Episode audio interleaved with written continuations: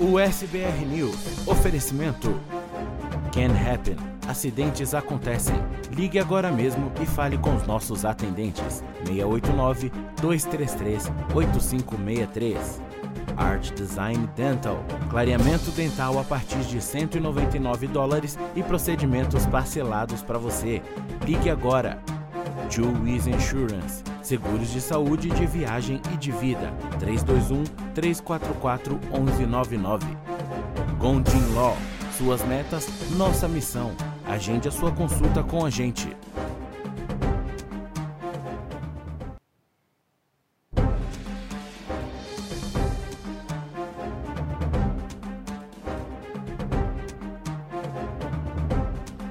Olá, muito boa noite para você, seja muito bem-vindo ao SBR News. Hoje é sexta-feira, dia 2 de setembro de 2022. Na edição de hoje você vai ver. Problema comum no Brasil começa a acontecer constantemente em Nova York. Um homem foi baleado no Brooklyn por conta de uma bala perdida. Um policial é morto enquanto saía do restaurante com a família Incêndios na Amazônia batem recordes no mês de agosto. Arqueólogos encontram uma tumba de um sacerdote no Peru que viveu há mais de 3 mil anos. E aí, será que você sabe qual é o segredo da eterna juventude?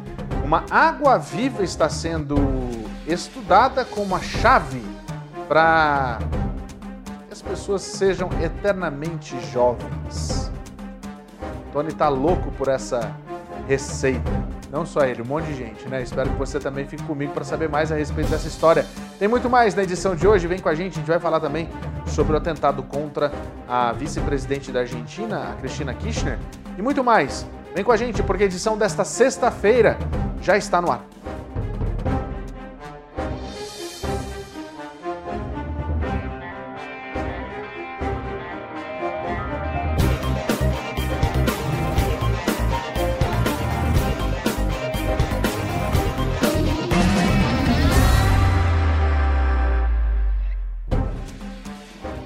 Olha, muito boa noite para você, seja muito bem-vindo ao SBR News. Nós estamos aqui ao vivo justamente para trazer para você as notícias do dia nessa sexta-feira. E você pode participar através das nossas redes sociais. Basta você mandar sua mensagem nos chats. É, são as únicas plataformas que você tem interatividade. Você que está ouvindo a gente através do nosso podcast, você pode participar sempre ao vivo durante o programa. E nas outras plataformas, você assiste através da sua Smart TV, do seu celular também, através da sua Apple TV, é, do seu computador, enfim, nós estamos em todos os lugares de graça para você. Seja muito bem-vindo. Aqui você tem vez e voz, essa é o SBR TV. A gente começa o programa de hoje, claro, sempre trazendo as notícias do dia, começando com a nossa cobertura policial. Mais uma vez, a gente vai conversa, começar indo para Las Vegas. Que situação terrível que está naquele lugar, hein? Ah, as imagens o Tony vai colocar no ar. Vamos lá, Tony. É, isso aconteceu lá, é um homicídio que a polícia está investigando a leste de Las Vegas, na Strip, é, que é a avenida mais conhecida de lá de Las Vegas, perto da estação de comando do Centro de Convenções do Departamento de Polícia. O homicídio foi registrado por volta das 9 horas da noite. De acordo com o tenente Jason Johansson, do Departamento de Polícia Metropolitana de Las Vegas, os policiais encontraram um homem ferido a bala. Ele foi trans transportado para o Hospital Sunrise não resistiu aos ferimentos e acabou morrendo. Testemunhas dirigiram à polícia, é, que conversaram com a polícia, levaram a polícia até um apartamento próximo onde um homem foi preso. Os policiais disseram que não há outros suspeitos em aberto e o tiroteio, claro, está sob investigação. A gente segue falando sobre polícia, um encontro fatal aqui em Salt Lake City. Um, a polícia divulgou as imagens de uma bodycam que mostra uma ação policial que terminou em morte. Uma pessoa que ligou para o 911 em Salt Lake City disse que um homem entrou em uma cervejaria de cuecas, tentou roubar cerveja e estava correndo pela rua, representando um perigo para si mesmo e para os motoristas. A polícia tentou deter um homem, mas aí Nikon Brandon estava morto logo na sequência. depois que o Departamento de Polícia de Salt Lake City divulgou essa semana as imagens da Bodycam desse encontro fatal que aconteceu no último dia 14 de agosto e a gravação do 911, os ativistas estavam perguntando por que uma pessoa desarmada acabou morta e acusa a polícia de usar força desproporcional. Olha só, ele estava correndo no meio da rua sem roupa. Né? Eu acho que ele deve ter tentado pegar a arma da polícia. E aí, meu filho, é fatal mesmo, não tem jeito, não tem como, não é? Que situação. A morte de Brandon, que tinha 35 anos, ocorre quando os Estados Unidos ainda veem um número incontável de assassinatos policiais de pessoas desarmadas, muitas das quais sofriam de uma crise de saúde mental. Os ativistas pediram reformas dizendo que, em vez de policiais armados, que muitas vezes podem estar escalar situações, uma solução melhor seria a resposta de equipes especiais de crise de saúde mental. Aliás, só para a gente incluir mais informações nessa história, é, alguns estados, alguns estados têm, é, inclusive, esse tipo de departamento. Isso é muito interessante, porque você evita que tragédias aconteçam, mas é necessário que tenha isso em cada delegacia de polícia, porque daí você manda as duas operações. Se essa não resolver, aí você vai para a segunda opção. Porém, por um outro lado, e a gente olha também, tem que olhar todos os lados nessa situação, você vê que não dá para a polícia tomar tiro primeiro para depois ser perguntada, né? E pelo que eu entendi ali nas imagens, me parece que ele tentou tomar, né, a, a, a, a arma do policial. E aí, meu amigo, o treinamento é esse. Se tá, se, é, é ele ou eu, né? O policial vai sempre colocar nessa situação. Infelizmente, a gente teve essa situação aí, nesse tipo, esse desfecho. Que triste, que lamentável. Ah, ó, é, Nova York está ficando cada vez mais complicado, não é? A gente vai para falar de uma situação que aconteceu no Brooklyn. Um homem foi atingido por uma bala perdida, bala encontrada na realidade, né? Vamos combinar? Coloca no ar as imagens, Tony, vamos lá. É, que coisa. A situação é essa: um homem inocente foi atingido por uma bala perdida durante a noite no Brooklyn Bridge Park, perto da ponte do Brooklyn. Isso mesmo. A polícia disse que o homem de 29 anos estava sentado em um pier pouco depois da meia-noite, quando duas outras pessoas entraram em uma briga e tiros foram disparados. A vítima foi atingida no peito e está internada em estado estável, graças a Deus. As pessoas que estavam na briga fugiram e a polícia pede para que quem tenha qualquer tipo de informação a respeito disso entre em contato com a polícia de forma anônima através do Crime Stoppers de lá de Nova York ou ainda pelo Twitter no NYPDTips, NYPDTips. Todas as chamadas são mantidas em sigilo, a polícia informa, mas olha só que situação, você está vendo a imagem aí dos policiais procurando evidências onde tudo isso aconteceu. É a famosa bala encontrada, não é? É a famosa bala que é atirada de qualquer forma e no fim das contas encontra alguém. A sorte é que esse homem ele segue em estado estável, né? O que deixa a gente um pouco mais tranquilo. Mas mesmo assim, é, quando eu falei no começo do programa que isso me lembra muito o Brasil, porque é uma coisa muito comum no Brasil, pra, pela quantidade de tiros que a gente tem diariamente nos morros, no Rio de Janeiro, no subúrbio do, do, da cidade de São Paulo, é, é, é, a gente vê crianças sofrendo com isso. Nesse caso, era uma pessoa que estava sentada ali. E a bala acabou encontrando ele. Que coisa mais lamentável a gente ver isso. Quando a gente fala para você que não existe é, aquela situação 100% de segurança, não existe. Não existe mesmo. O policial estava saindo de um restaurante com a família depois de um jantar e ele foi baleado e morto. Isso aconteceu aonde, gente? Me ajuda aí. Isso foi em, em, no Texas, em Harris County, para variar, um pouquinho. Esse policial foi morto enquanto estava pegando o jantar para sua família, na realidade. E aí ele acabou morrendo. A polícia está buscando pelo assassino. Segundo informações, o policial Omar Ursin, da delegacia 3 do condado de Harris, havia acabado de deixar o seu restaurante favorito com um jantar para sua família quando foi morto. Eles disseram que o policial não estava de uniforme, estava no seu próprio carro quando foi baleado e morto a caminho de casa. E o presidente da organização de oficiais do condado de Harris, David Cuevas, disse que é muito trágico quando você vê apenas a humanidade disso pegando comida para sua família e em seguida um incidente crítico e horrível acontece por alguns covardes. Ele foi baleado e morto enquanto dirigia na Madeira Run Parkway, em Altas Cosita. Pelo que foi dito, né, um policial da Delegacia 3 estava é, informando, ele foi buscar o jantar, ficou fora por um tempo e acho que a família saiu procurando por ele e depois não retornou mais. Um detalhe, tá? O oficial tinha 37 anos, passou os últimos seis anos no departamento de polícia, ele era nativo de Channelville, serviu como delegado de pedágio, oficial de recursos da escola e atualmente era investigador de crimes ambientais. Na cena do crime que você viu aí, os investigadores coletaram cápsulas e também os vídeos de vigilância ali da região. A única descrição do veículo do suspeito é um sedã de cor escura com vidros escurecidos. Quanto ao motivo, os investigadores disseram que não estão descartando a raiva, né, que pode ter acontecido uma discussão na estrada, que eles chamam de road rage, e estão atualmente rastreando a direção, o caminho que ele fez. Claro, eles pedem ajuda da comunidade o policial deixa uma esposa, uma filha de seis anos e ainda não se sabe quando vai acontecer o memorial desse policial. Que coisa mais triste, né? E sabe o que é isso que me deixa mais. É, o que eu acho extremamente lamentável numa situação como essa? É você entender que, se depois da investigação descobrirem que isso foi uma discussão de trânsito que acabou na morte de uma pessoa, não é porque ele era policial, não. Simplesmente porque o, o, o cara não gostou, Aí, ah, não, vou atrás desse indivíduo. Aí vai lá e pay, pay, pay. Cara, não tem limites. E aí a gente volta naquela situação. Por que, que as pessoas têm acesso tão fácil à arma? É a única pergunta que eu deixo no ar para você. E você pode me responder se você quiser. Você pode mandar sua mensagem através das nossas redes sociais, que a gente está aqui para receber a sua mensagem em todas elas. No Facebook, no YouTube e também no Instagram. Tá? É isso. É, a gente continua falando sobre polícia. Olha só, eu já vi gente. É, em São Paulo é no Rio que eles roubam muito aqueles negócios de cobre, Tony? Você que entende esse negócio aí. São Paulo eles roubam muito. Eles roubavam isso na, na, na marginal, né? Que passava na, na muretinha assim.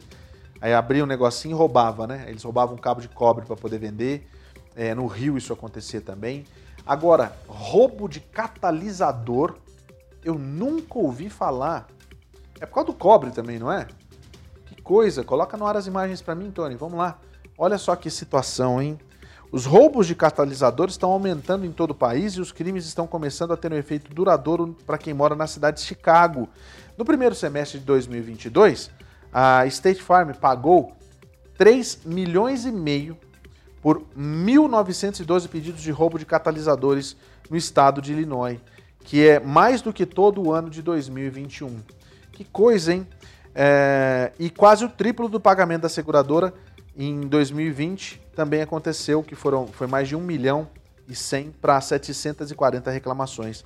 Que coisa essa situação, uma informação para você pensar por que está acontecendo esse tipo de roubo. O aumento de furtos aliados à escassez de materiais para confecção do equipamento fez com que muitas pessoas levassem seus veículos para as oficinas, onde aguardam meses para que um substituto seja instalado. Então não é só pelo cobre não, tá, Tony? Isso aí é pelo equipamento mesmo. Que loucura, hein? Que coisa mais maluca isso.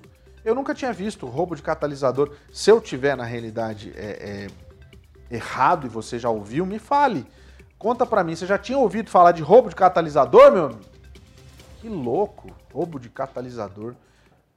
Manda mensagem para mim, vou falar de novo. Você pode mandar através das nossas redes sociais, todas as três estão com o nosso sinal aberto. Você pode mandar mensagem no YouTube, no Facebook, também no Instagram. A gente está aqui para conversar com você. Interatividade aqui você tem vez e voz e é a chance que você tem de discutir os assuntos do nosso programa. Então, você pode é, participar ao vivo através do YouTube. Já aproveita, já assina o canal, ativa o sininho das notificações, dá um like lá na nossa página na, no Facebook e também aproveita para seguir o nosso perfil lá no Instagram. Tá aí, ó, é, USBRTV lá no Instagram para você poder também, inclusive, ficar por dentro dos assuntos que acontecem. Que agora a gente tem a atualização das notícias, né, Joab? As notícias também estão aparecendo lá no Instagram, bem interessante. É, é, atividade da nossa televisão, que hoje, aliás, dia 2, está completando três anos. Mas daqui a pouco eu falo sobre isso. É, isso foi em que lugar, só para saber?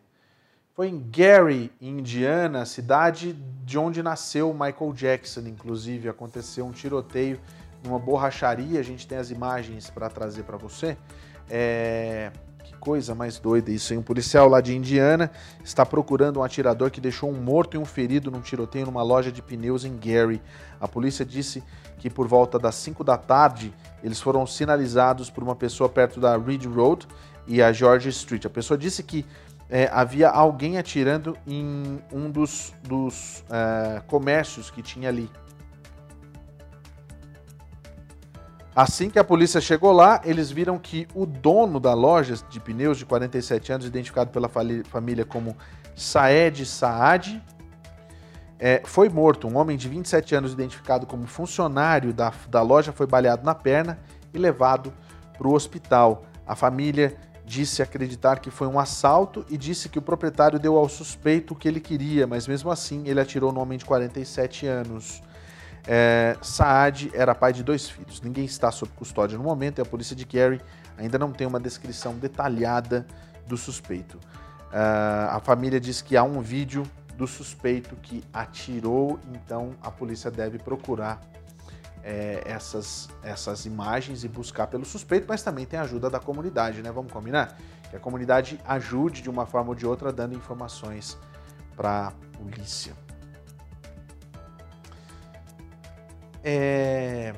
Vamos fazer o seguinte, deixa eu falar para você que a gente sabe que a gente está num período muito delicado nesse momento, né?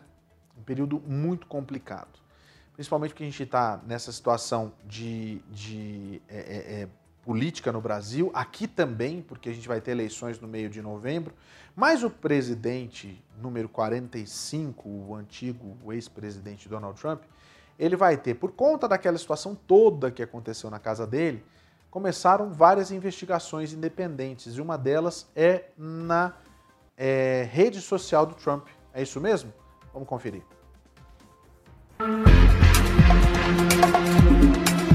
As investigações em cima de Donald Trump podem acabar atingindo a rede social que o ex-mandatário norte-americano escolheu como casa, após ser expulso do Twitter e de ter as contas suspensas no YouTube e no Facebook por tempo indeterminado. Isso porque a Truth Social, que nunca alcançou o sucesso esperado, corre sérios riscos de desvalorização no mercado. A plataforma, vista como um clone do Twitter, pode se tornar ainda menos popular do que é hoje, se Trump também perder popularidade com o avanço dos trabalhos das autoridades dos Estados Unidos. E não é só isso. Há o risco de que a Truth Social perca credibilidade se as investigações encontrarem problemas legais na rede. Para piorar, a Digital World Acquisition, empresa contratada para tornar pública a Trump Media e Technology Group, empresa mãe da Truth Social, tem sido bem pessimista em relação ao sucesso da plataforma. Ela chegou a dizer que a rede social pode nunca gerar receita operacional ou alcançar operações lucrativas. A Digital World também disse que a Truth Social vai precisar de milhões de usuários ativos para alcançar o volume comercial necessário, e isso é muito difícil. Para se ter uma ideia, o próprio Donald Trump, que é a figura mais popular do site, tem menos de 4 milhões de seguidores. Como comparação, o perfil do também ex-presidente norte-americano Barack Obama no Twitter tem mais de 132 milhões de seguidores.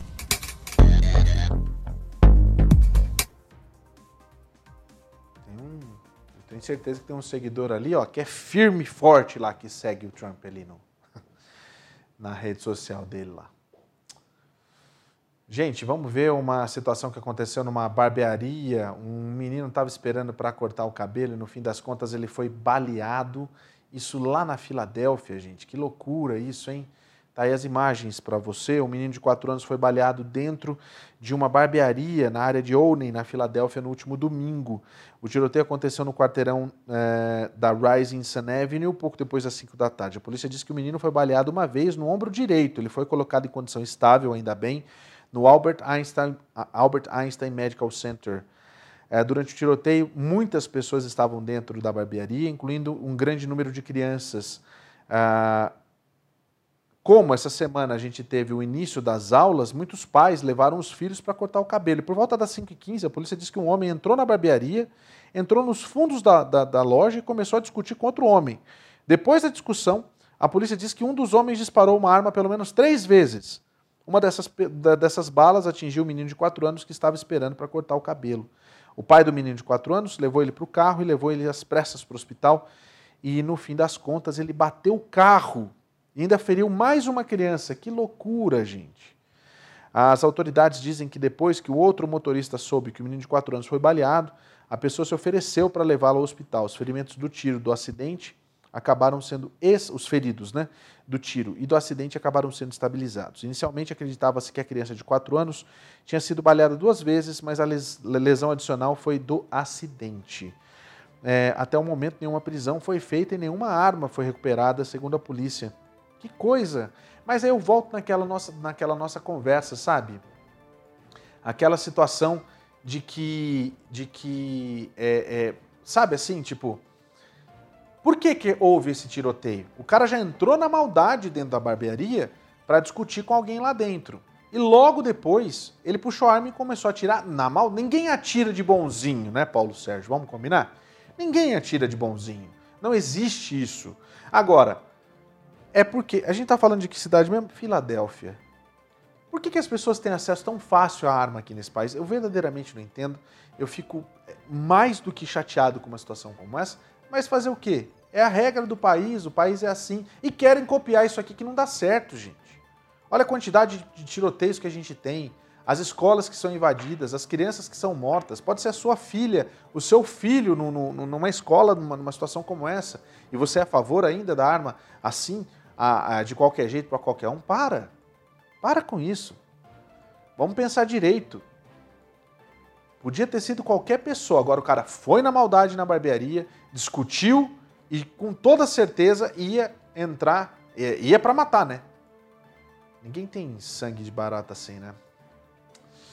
A gente vai para Minas Gerais agora para mostrar para você uma situação. Você, você viu aquele, aquele, aquele podcast da Mulher da Casa Abandonada? é, do Chico Felice, pois é, é, virou um sucesso e ao mesmo tempo virou uma loucura aquilo, né? Porque a mulher da casa abandonada, ela, ela na realidade estava se manteve por mais de 20 anos uma mulher aqui nos Estados Unidos em situação análoga à escravidão. Mas o que foi de bom desse, é, é, desse podcast é que muitas pessoas começaram a denunciar essa história de trabalho escravo em Minas Gerais, dezenas de funcionários de uma empresa, de uma, de uma fazenda, na realidade, foram resgatados. Eles viviam em condições análogas à escravidão. Que barbaridade, 2022, né? Vamos acompanhar.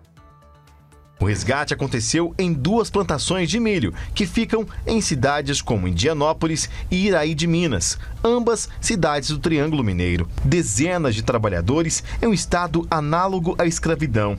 Sete adolescentes com idades entre 15 e 17 anos também foram resgatados do local. As condições verificadas eram de absoluta degradância, o trabalho era executado em condições extremamente precárias, não havia refeitório nas frentes de trabalho, os empregados realizavam suas refeições no chão, sem qualquer, sem condições mínimas de higiene. Não havia local para armazenamento das refeições em algumas propriedades. Os empregados precisavam, em duas dessas propriedades, os empregados precisavam é, improvisar é, fogareiros com álcool, sujeitando inclusive ao risco de, de incêndio, de, de queimaduras. Em outras duas plantações de café localizadas em Campos Altos, no Alto Paranaíba, mais trabalhadores foram resgatados nas mesmas condições. Não tinha banheiro, não tinha, não tinha água potável, não tinha, não tinha nada, não tinha, não tinha teto, não tinha, não tinha nada. Os trabalhadores receberam as verbas rescisórias e uma indenização de 720 mil reais que deve ser dividida entre eles. O pagamento da indenização é um termo de ajustamento de conduta entre o Ministério Público do Trabalho e os donos das fazendas denunciadas. Os empresários que mantinham os trabalhadores em trabalho análogo à escravidão também poderão ser denunciados pelo Ministério Público Federal pelos crimes contra a dignidade humana. Que coisa, hein? Que coisa. A gente está em 2022 e a gente tem que ver esse tipo de coisa. Eu verdadeiramente não entendo. Isso é Minas Gerais, gente. Isso é, é Brasil. Agora, imagina que essa situação estava acontecendo da mulher da casa abandonada, estava acontecendo aqui nos Estados Unidos e abriu né, é, é, é, um espaço para que leis fossem colocadas, implantadas, e eu queria muito saber mais a respeito disso aqui nos Estados Unidos. Porque no Brasil eu acho que vai chegar uma hora que não vai dar só para ficar mostrando que, ah não, estava lá, depois fizeram um ajuste de conduta, pagaram o que tinha que pagar e está todo mundo bem. Não. As pessoas têm que eu ia falar que tem provado mesmo do próprio veneno. Dá vontade, não dá? Não sei você de casa o que você acha disso. Vamos falar sobre aquela história horrível que aconteceu ontem. Enquanto a gente estava com o jornal no ar, a vice-presidente da Argentina, a Cristina Kirchner, ela quase morreu. Sabe por que, que não morreu? Por uma obra divina. Um brasileiro tentou matar a Cristina Kirchner ontem enquanto ela chegava na casa dela. A sorte é que a arma falhou, tinha cinco balas dentro da arma. A gente tem as imagens do momento. Só um minutinho, vamos ver lá. É... A gente tá vendo aí. Olha lá. Que loucura, hein? O homem foi detido na noite desta quinta-feira depois de tentar assassinar a vice-presidente da Argentina lá em Buenos Aires. A arma teria falhado e a vice-presidente não foi ferida. O atentado aconteceu quando Kirchner estava acenando para alguns apoiadores na frente da casa dela, no bairro de Recoleta, que é um bairro, é o bairro da Recoleta é um bairro muito nobre, inclusive, lá em Buenos Aires, para quem já foi lá, né? No momento da tentativa do assassinato, o, o cara levanta a mão esquerda, que está com a arma, e tenta atirar. Isso, no vídeo que você vai ver daqui a pouquinho, você vai ver que ele chega a engatilhar a pistola que acaba, da, da pistola que acaba falhando. Isso é verdadeiramente algo que é assustador. A Polícia Federal da Argentina estava cuidando da segurança da Cristina. Olha só, vamos ver aí o, o, o, o, vídeo de novo. É um vídeo assustador, gente. É, ela, é, ela, ela, como a Polícia Federal estava com ela, ela é vice-presidente da Argentina, eles conseguiram deter o cara muito rápido. O brasileiro preso, suspeito de tentar matar a vice-presidente da Argentina, se chama Fernando Andrés Sabag Montiel. De acordo com o ministro de Segurança do país, Aníbal Fernandes, ele tem 35 anos, tem registro para trabalhar como motorista de aplicativo e recebeu advertência por posse, por posse ilegal de arma em 2021. Ainda não se sabe qual foi a motivação para a tentativa de assassinato da vice-presidente. Isso, esse aí é o cara, tá? Esse é o cara de 35. Parece o, parece o Maradona, meu. Parece o Maradona. O nome dele é Fernando Andrés Sabag Montiel. É, o documento brasileiro obtido pela Polícia Federal mostra que ele nasceu em São Paulo, mas que não é filho de brasileiros e que vive há, anos na Argentina.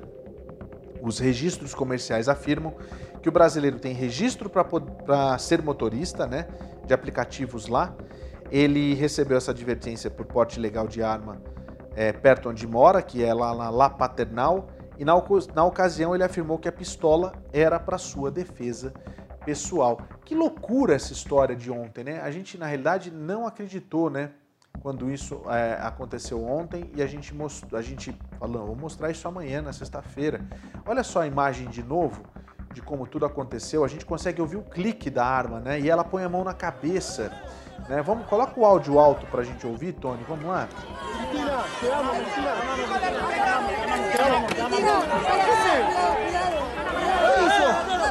Eu, eu, não, eu não sei o que foi, Tony, que você falou. Não é? Parece que a arma falha verdadeiramente. O mais engraçado nessa história e o mais terrível na realidade é que essa arma era uma arma, uma arma real e que tinha cinco balas dentro, mas elas miraculosamente falhou. Você vê, ele coloca a arma na cara dele, na cara dela, né? Que coisa, meu, que loucura isso. É, é, vou, vou, dizer para você, é inimaginável. Essa mulher, ela tem que, ela nasceu, literalmente aquela situação, nasceu de novo, né? é, como a gente diz, porque não é? A gente estava comentando ontem a respeito dessa situação, primeiro, surpresa por ser um brasileiro. Segundo, é, a arma ter falhado ser uma arma de verdade, poderia ser uma arma de brinquedo, né? E terceiro, ter balas lá dentro, porque podia tá, não ter falhado, mas ela não estar carregada, por exemplo, só para dar um susto, né? Porque tem umas pessoas que são malucas mesmo, né? Vamos combinar? Que doideira, meu. Vocês estão, vocês estão brincando comigo. Tá aí. É, um fogo, um incêndio acabou destruindo uma casa na cidade de Oklahoma City. É, a família, claro, né? O corpo de bombeiros ele acabou a, a, agindo rapidamente, mas olha só a situação. É, a história é a seguinte: o corpo de bombeiros de Oklahoma City respondeu a um incêndio numa casa no noroeste da cidade. O incêndio foi relatado por volta das 5h15 dessa última quarta-feira, anteontem. As equipes no local disseram que as chamas estavam subindo pelo telhado quando eles chegaram. Embora a ligação original tenha acontecido às 5h15 da manhã, um funcionário do, do Departamento de Bombeiros da, de Oklahoma City disse que o fogo estava já acontecendo há muito tempo. Os bombeiros estavam originalmente na defensiva porque a casa estava totalmente engolida pelas chamas, mas depois passaram a ofensiva assim que obtiveram um suprimento de água suficiente. Uma busca primária concluiu que não havia ninguém lá dentro, os carros estavam na garagem, mas de acordo com um funcionário do departamento, um vizinho disse que não vê ninguém na casa há algum tempo. O departamento disse que a casa é um, é, teve perda total. Deu PT mesmo, hein? Ah, o Departamento de Bombeiros do Corpo de Bombeiros de Oklahoma City disse também que o fogo provavelmente começou nos fundos da casa, mas eles não têm certeza ainda sobre a causa e, claro, que está sob investigação. Mas é, a sorte é que não tinha ninguém né, na casa, essa que é a história. Mas perda total, carro, tudo que estava ali dentro, e não é uma casa pequena pelo jeito, né? Agora precisa saber se, esse, se essa situação aí não é um crime ou simplesmente foi por conta desse calor absurdo que a gente vem passando nesses últimos dias. Sabe aquela coisa de, de combustão espontânea? Essas coisas acontecem, né? É bem complicado mesmo. É, saiu um relatório de que os incêndios na Amazônia no mês de agosto bateram recordes. Os incêndios na Amazônia brasileira registraram o pior agosto desde 2010, com um aumento de 18% em relação ao mesmo mês do ano passado. O Instituto Nacional de Pesquisas Espaciais, o INPE, detectou 33.116 focos de incêndio na Amazônia no mês passado, frente a 28.060 em agosto de 2021. Pelo menos 3.358 incêndios foram registrados durante o dia 22 de agosto, um número diário sem precedentes desde setembro de 2007. Além disso, o número é três vezes maior que o recorde de 10 de agosto de 2019, quando fazendeiros lançaram uma grande operação de queimadas no nordeste do país e a fumaça chegou até São Paulo. Entre janeiro e agosto, o INPE detectou um total de 46.022 focos de incêndio, um aumento de 16% em relação ao mesmo período de 2021. Quanto ao mês de agosto, que costuma ser o mais crítico em termos de queimadas em plena estação seca, a Amazônia nunca havia queimado tanto em 12 anos. Desde 2010, os quatro piores números em um mês de agosto foram registrados durante os quatro anos do governo de Jair Bolsonaro. E o Paquistão pede socorro, sim, por conta do tempo e da temperatura. A gente sabe que as enchentes estão tomando conta do país, muitas pessoas morreram, milhares estão desabrigadas. Organizações humanitárias correm contra o tempo para entregar ajuda às mais de 33 milhões de pessoas afetadas, uma em cada sete paquistaneses. Autoridades acreditam que o número de vítimas seja ainda maior devido à dificuldade de acesso a vilarejos isolados nas montanhas do norte do país. No sul, o rio Indo, o mais importante do Paquistão, está prestes a transbordar o país enfrenta a temporada de monções, que vai de junho a setembro, evento climático importante para irrigar as plantações e reabastecer os recursos hídricos da região. Porém, de acordo com o Serviço Meteorológico, o Paquistão este ano já registrou o dobro de chuvas que era esperado.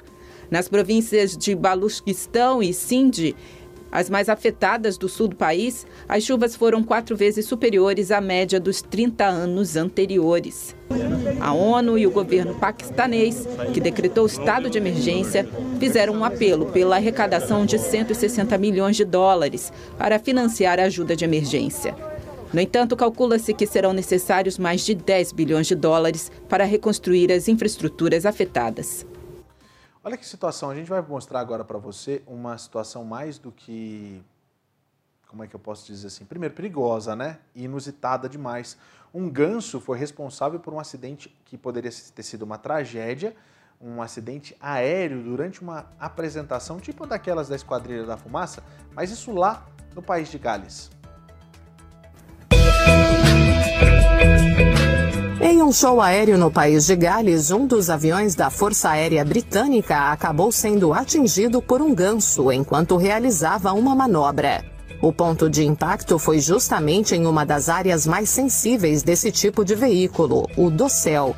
A cena foi registrada de vários ângulos e os vídeos se espalharam pelas redes sociais.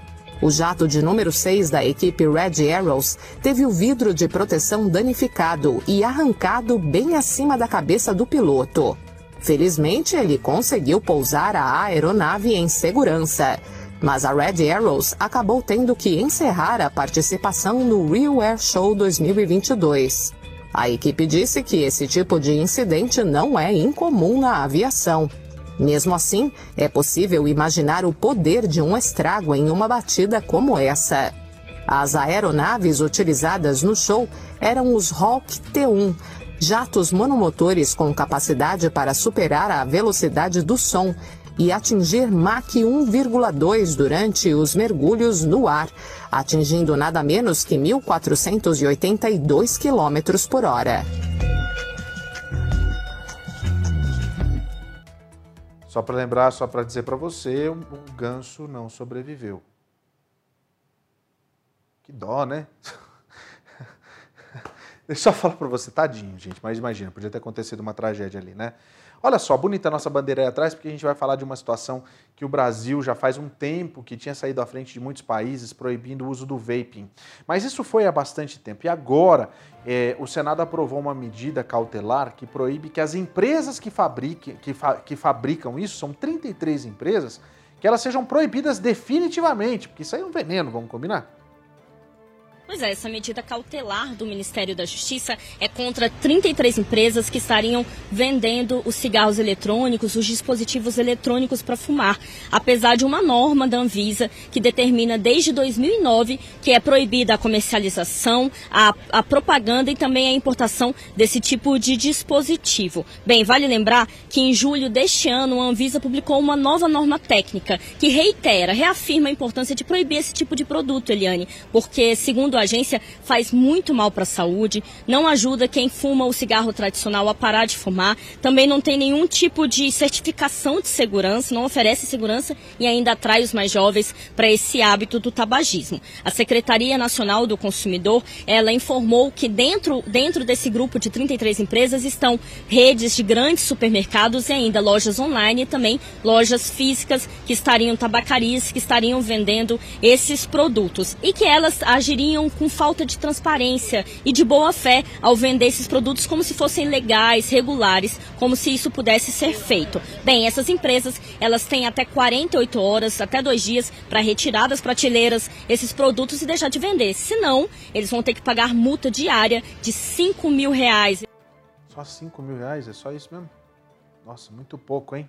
A gente continua, a gente continua no Brasil e a gente fala sobre economia agora. A economia no segundo trimestre teve uma alta de 1,2%, o que é uma boa notícia. A economia do Brasil cresceu 1,2% em relação aos três meses anteriores, segundo dados oficiais divulgados nesta quinta-feira. Em nota, o IBGE detalhou que o crescimento da maior economia da América Latina entre abril e junho foi impulsionado pela expansão da indústria e dos serviços. Este é o quarto resultado positivo consecutivo do PIB brasileiro, reafirmando uma tendência de recuperação após a pandemia. No primeiro trimestre, o PIB cresceu 1,1%, valor atualizado nesta quinta-feira após o anúncio de alta de 1% em junho. O número do segundo trimestre superou a expectativa média de crescimento de 0,9%, estimada por 75 consultoras e entidades financeiras, compiladas pelo jornal econômico Valor. Por outro lado, o PIB brasileiro avançou 3,2% no segundo trimestre em relação ao mesmo período de 2021. O resultado é uma boa notícia para o presidente Jair Bolsonaro, que busca a reeleição na votação que acontece daqui a um mês. Outro sinal de melhora na economia foi a queda na taxa de desemprego divulgada na véspera. Entre maio e junho passado, 9,1% da população estavam desocupados, ou menos de 10 milhões de pessoas, pela primeira vez desde 2016. Em 2016 a gente tinha mais ou menos 13 milhões de pessoas desempregadas no país. É um índice bastante interessante, principalmente porque a gente teve pandemia aí no meio dessa história, né? Mas você sabe que falando de crescimento no Brasil, um dos setores que mais acabou crescendo nos últimos, te nos últimos tempos foi o turismo, um crescimento de 34%. Matar saudade da praia do Iguape e das belezas de Fortaleza. Paisagens que não saem da cabeça e criam expectativa em Letícia, que vai ficar cinco dias na capital cearense. É uma viagem bem rápida, mas é uma viagem que a gente tenta aproveitar um pouco de tudo, né? Aproveitando um pouco da praia também, né? Que aqui a gente não tem. Assim como a Letícia, muitos brasileiros decidiram tirar a mala do armário para curtir um merecido descanso. Decisão que aqueceu o setor turístico. No primeiro semestre deste ano, o faturamento do turismo do país chegou a 94 bilhões de reais, quase 34% a mais do que no mesmo período do ano passado. Apenas em junho, o turismo brasileiro cresceu 32% e arrecadou 16 bilhões e 400 milhões de reais. O maior crescimento foi o do setor de transporte aéreo, que teve faturamento de 5 bilhões e 100 milhões de reais. O valor é quase o dobro de junho de 2021. O transporte rodoviário cresceu 15,5%. Já no transporte por água, a alta foi de 11,6% também foi registrado aumento no setor de alojamento e alimentação, com arrecadação de 4 bilhões e 600 milhões de reais em junho, um crescimento de mais de 25% quando comparado ao mesmo mês de 2021.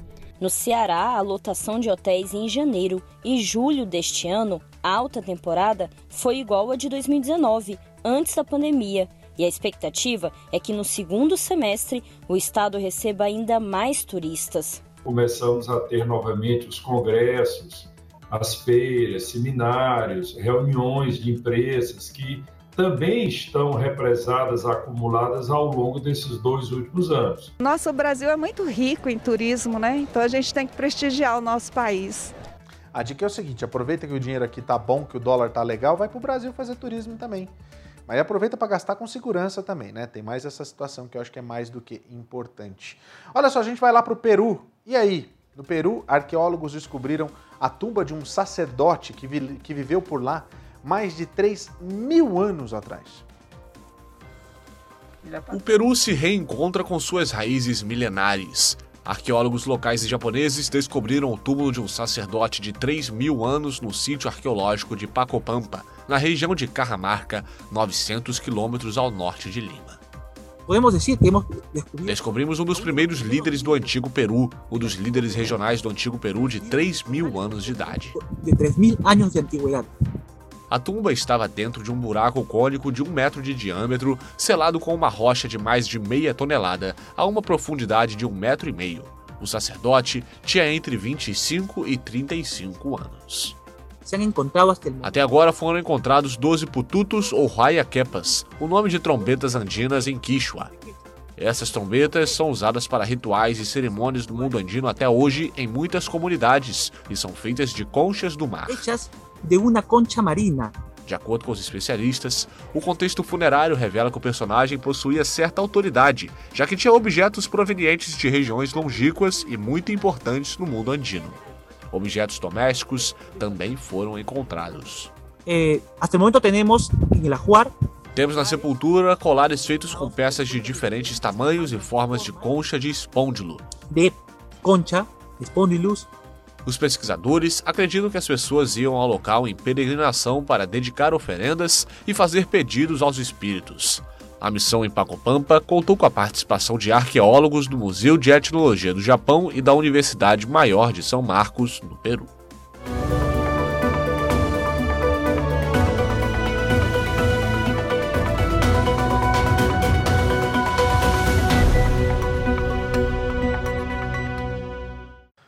É, não, não, não, não acabou ainda não essa situação da Covid. Agora se preparem porque vem aí a quinta dose da vacina. Só que ontem a gente falou sobre o FDA que aprovou a vacina nova contra o Omicron aqui nos Estados Unidos. Agora a Europa também aprovou novas vacinas que vão é, ajudar você contra essa é, variante que é a Omicron, que tem levado muita gente ainda aos hospitais por falta da vacina ou coisas parecidas. Vamos dar uma, uma olhada nessa história. A Agência Europeia de Medicamentos aprovou nesta quinta-feira as vacinas contra a Covid-19 adaptadas para a variante Omicron da Pfizer e da Moderna, com alvo em campanhas de reforço para prevenir novas ondas. Em um comunicado, a agência com sede em Amsterdã informou que as vacinas se destinam à subvariante Omicron BA.1, além da cepa original. As doses estão destinadas a pessoas maiores de 12 anos que tenham recebido ao menos um esquema de vacinação primário contra a doença. Essas vacinas são versões adaptadas da Comirnaty da Pfizer e da Spikevax da Moderna. Apesar disso, os imunizantes não são destinados às cepas BA4 e BA5 da variante Omicron que dominaram o mundo nos últimos meses. A Agência Europeia de Medicamentos declarou recentemente que espera a aprovação das vacinas destinadas a essas subvariantes neste segundo semestre. Olha, é, eu, primeiro eu tenho que dar parabéns pro Tony de novo, que, né, pela vida dele, o aniversário dele ontem. E eu sei que esse era o presente que eu queria dar para você, Tony, para todo mundo que está assistindo o SBR News. Na realidade, quem não quer saber qual é a chave para a juventude eterna? Pois cientistas estão. É... Como é que eu posso dizer? Eles estão estudando uma água viva que pode ser a chave para essa tal busca da eterna juventude. Isso é possível? Vamos saber. Cientistas conseguiram mapear o genoma de uma água viva, conhecida pela capacidade de enganar a morte usando um mecanismo de renascimento. A chamada medusa imortal é uma minúscula criatura marinha que pode fazer seu relógio biológico retroceder, criando uma massa de células infantis. De volta ao estado juvenil, a medusa também consegue se reproduzir assexuadamente, clonando pólipos de si mesma, o que lhe atribui duas formas de propagar seu material genético.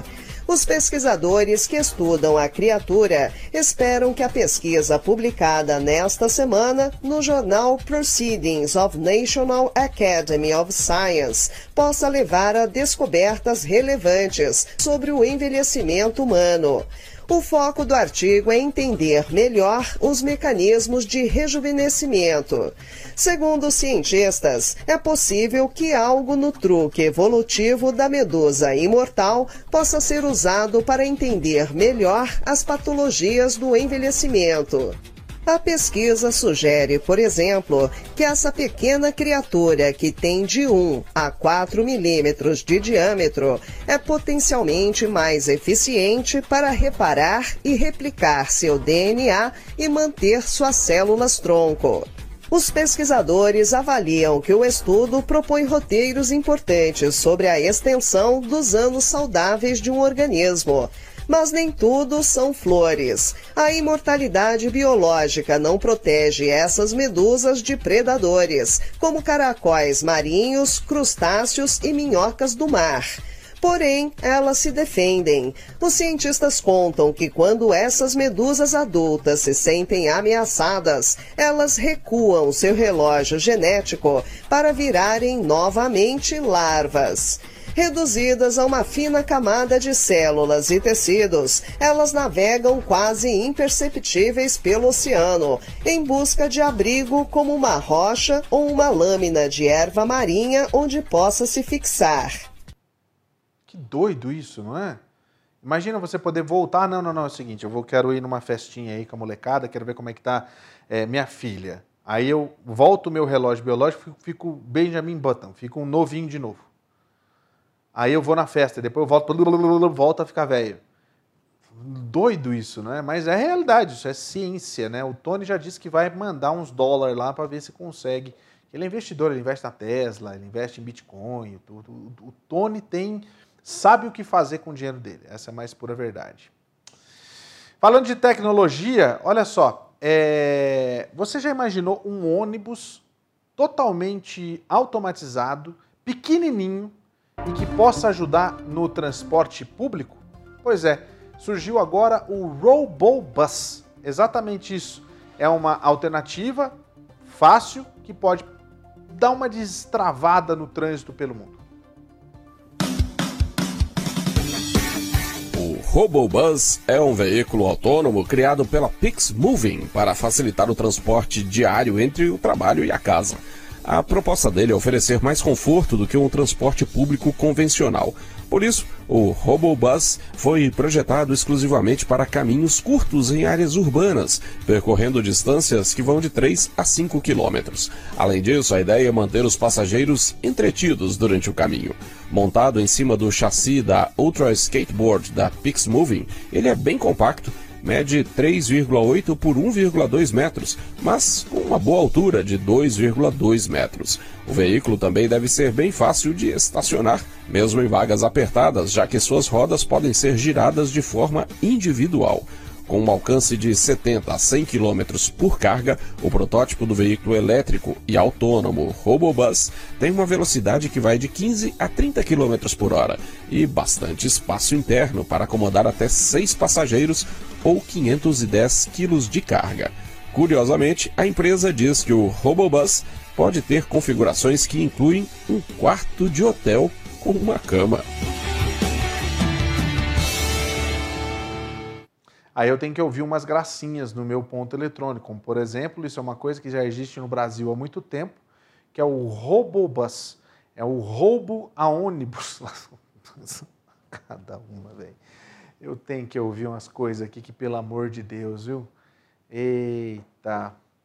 Olha, manda mensagem para mim através do, das nossas redes sociais. Você pode mandar no SBR TV, pode mandar também no, no YouTube, no Facebook também no Instagram. Manda lá que a gente está aqui para falar com você. Todo dia tem o SBR News, a partir das 8h30 da noite.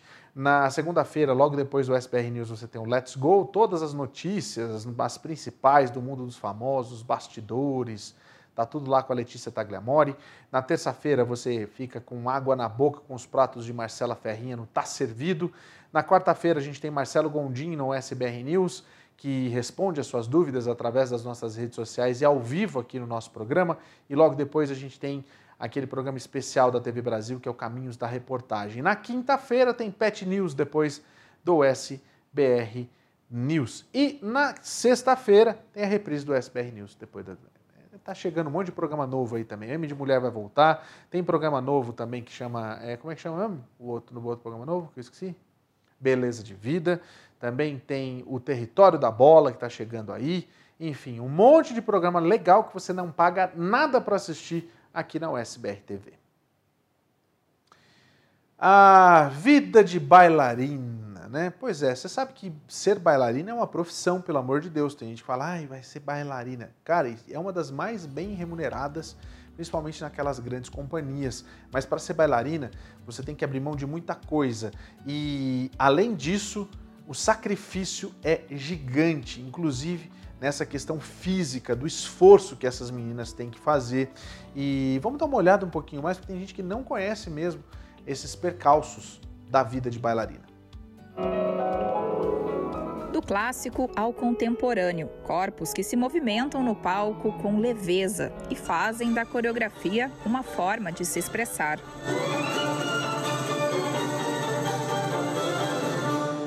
Mas para alcançar a leveza é preciso muito trabalho duro e dedicação. Fora dos palcos, a vida dos bailarinos é assim: horas e horas de treino, alongamento e ensaios. Uma jornada que pode chegar a seis horas diárias de exercício físico. Inspirada pela mãe, que era bailarina profissional, a Beatriz resolveu seguir os mesmos passos. Já são quase 20 anos desde que começou nas aulas de balé. Ela escolheu viver da dança, que entende como uma forma potente de interação com o mundo. Antigamente eu falava assim: a dança te transporta para fora da realidade. Hoje em dia eu acho que além de transportar para fora da realidade, ela ressignifica a realidade. E os caminhos para se descobrir bailarino são múltiplos. A Inês começou pela ginástica olímpica e passou pela capoeira, até chegar ao balé clássico e à dança contemporânea. Hoje, ela é diretora da São Paulo Companhia de Dança, que foi criada em 2008 e já somou quase 20 prêmios nacionais e internacionais. A dança brasileira é reconhecida no mundo todo como bailarinos que têm uma grande potência na cena, pela expressividade, pela vivacidade, pela energia, pela presença. O Brasil muitas vezes tem bailarinos dançando em grandes companhias da Alemanha, da França, dos Estados Unidos. Além da companhia, Inês também dirige a São Paulo Escola de Dança, que foi criada neste ano e busca disseminar o conhecimento e formar bailarinos.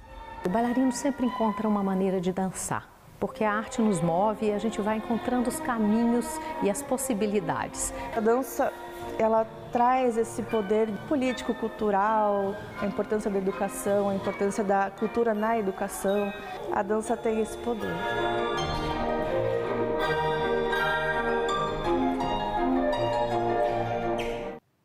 Eu lembro quando eu era criança que tinha aquela situação lá das meninas, os meninos aprenderem a tocar teclado ou violão e as meninas irem para aula de balé ou para o jazz. Você lembra disso, Tony? As pessoas, as meninas iam para o jazz, né? Naqueles tempos de flash dance, etc, né? Mas muita gente falou hoje que caiu em desuso, que é cafona. Você não é não, gente. É muito lindo isso daí. Só que a gente não pode transformar a nossa, nossa vontade, o nosso desejo na criança. Se a criança não quer, não força. É isso que eu, tenho, que eu queria dizer aqui, que eu acho que é mais importante. Deixa a criança fazer aquilo que ela quer. Oriente só, apresenta. Vai que não conhecia a história da bailarina e vê, acha maravilhoso, vai lá e, e se transforma numa grande bailarina. É maravilhoso, eu acho lindo demais isso. É... Olha só, essa imagem que você vai ver é um, de um tobogã radical que tomou as redes sociais essa semana e que a gente vai mostrar para você agora e contar essa história Sabe por quê? Esse tobogã, cara, esse tobogã foi um, um, uma situação assim absurda, tá? Que aconteceu com ele na realidade. Muitas pessoas é, apareceram nesse Giant Slide em Detroit no primeiro fim de semana, que reabriu desde que se tornou viral. Os vídeos mostravam pessoas correndo pelo escorregador e voando pelo ar.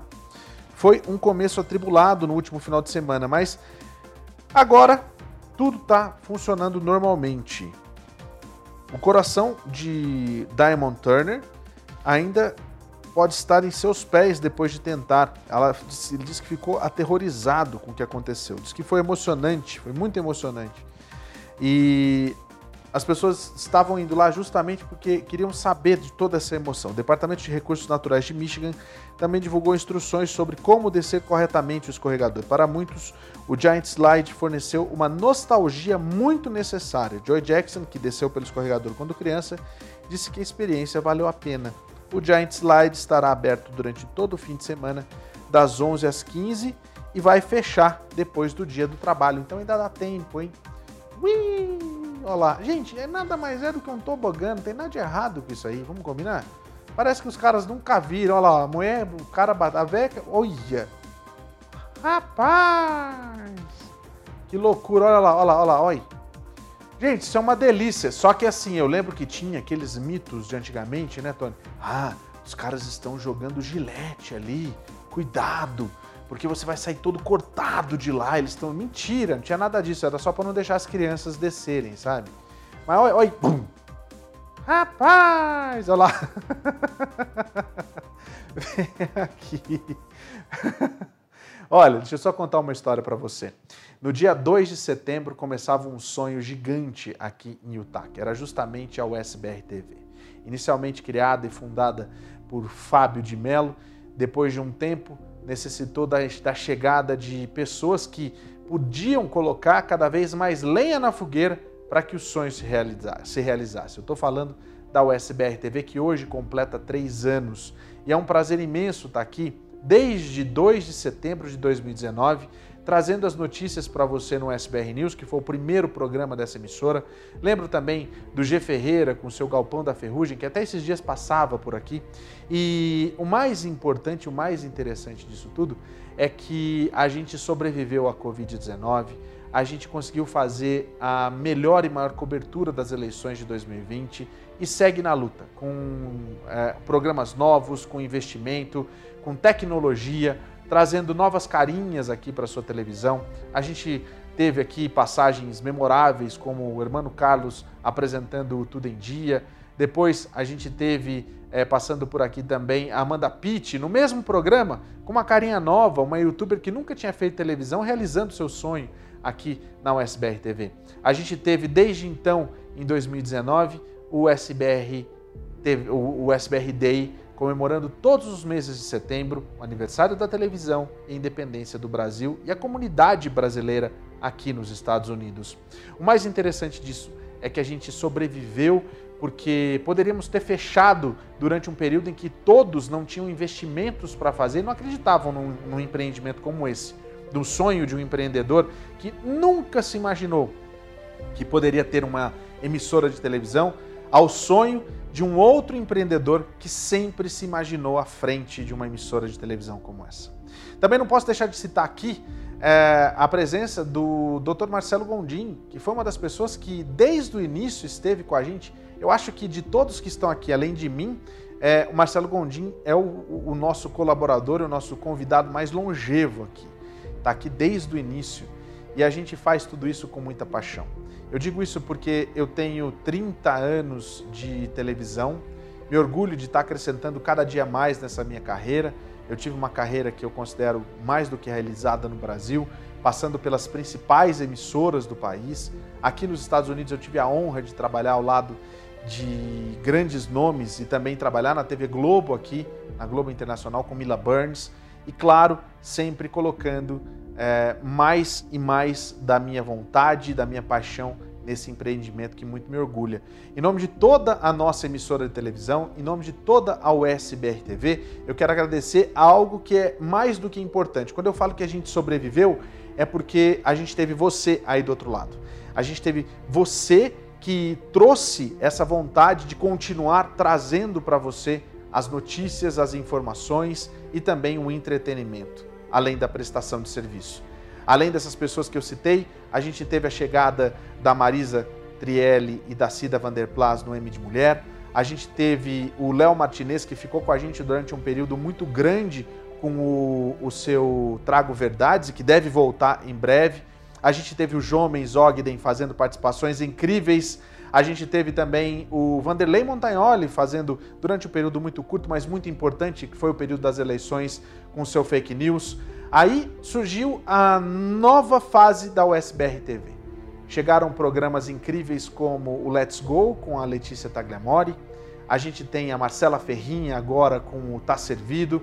O Denis Tagliamori, Denis Silva, chegando com a gente com o esporte e o território da bola que vem aí. E o Luigi Riso, que é um amante de televisão, tem quatro Emmy Awards e que faz parte da nossa equipe e que está ajudando nesses, nesse nosso próximo passo. Três anos é nada, a televisão está engatinhando ainda, mas olha só quanta coisa aconteceu. Olha aonde a gente chegou.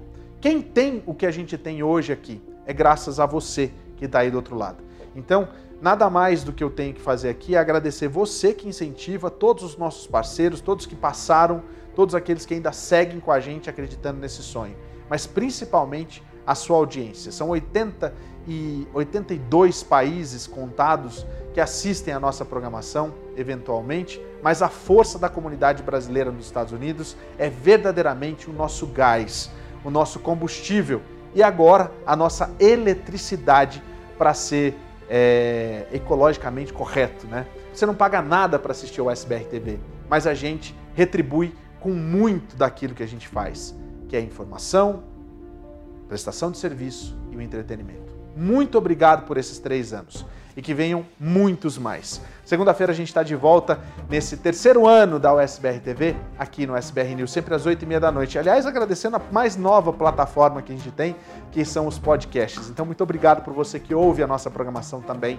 E vem novidade por aí, pode ter certeza, sempre tem novidade aqui na USBR TV. Obrigado, Fábio de Mello, obrigado a todos os nossos colaboradores, os nossos apresentadores e muito obrigado a você. Uma boa noite, até segunda. Valeu, tchau.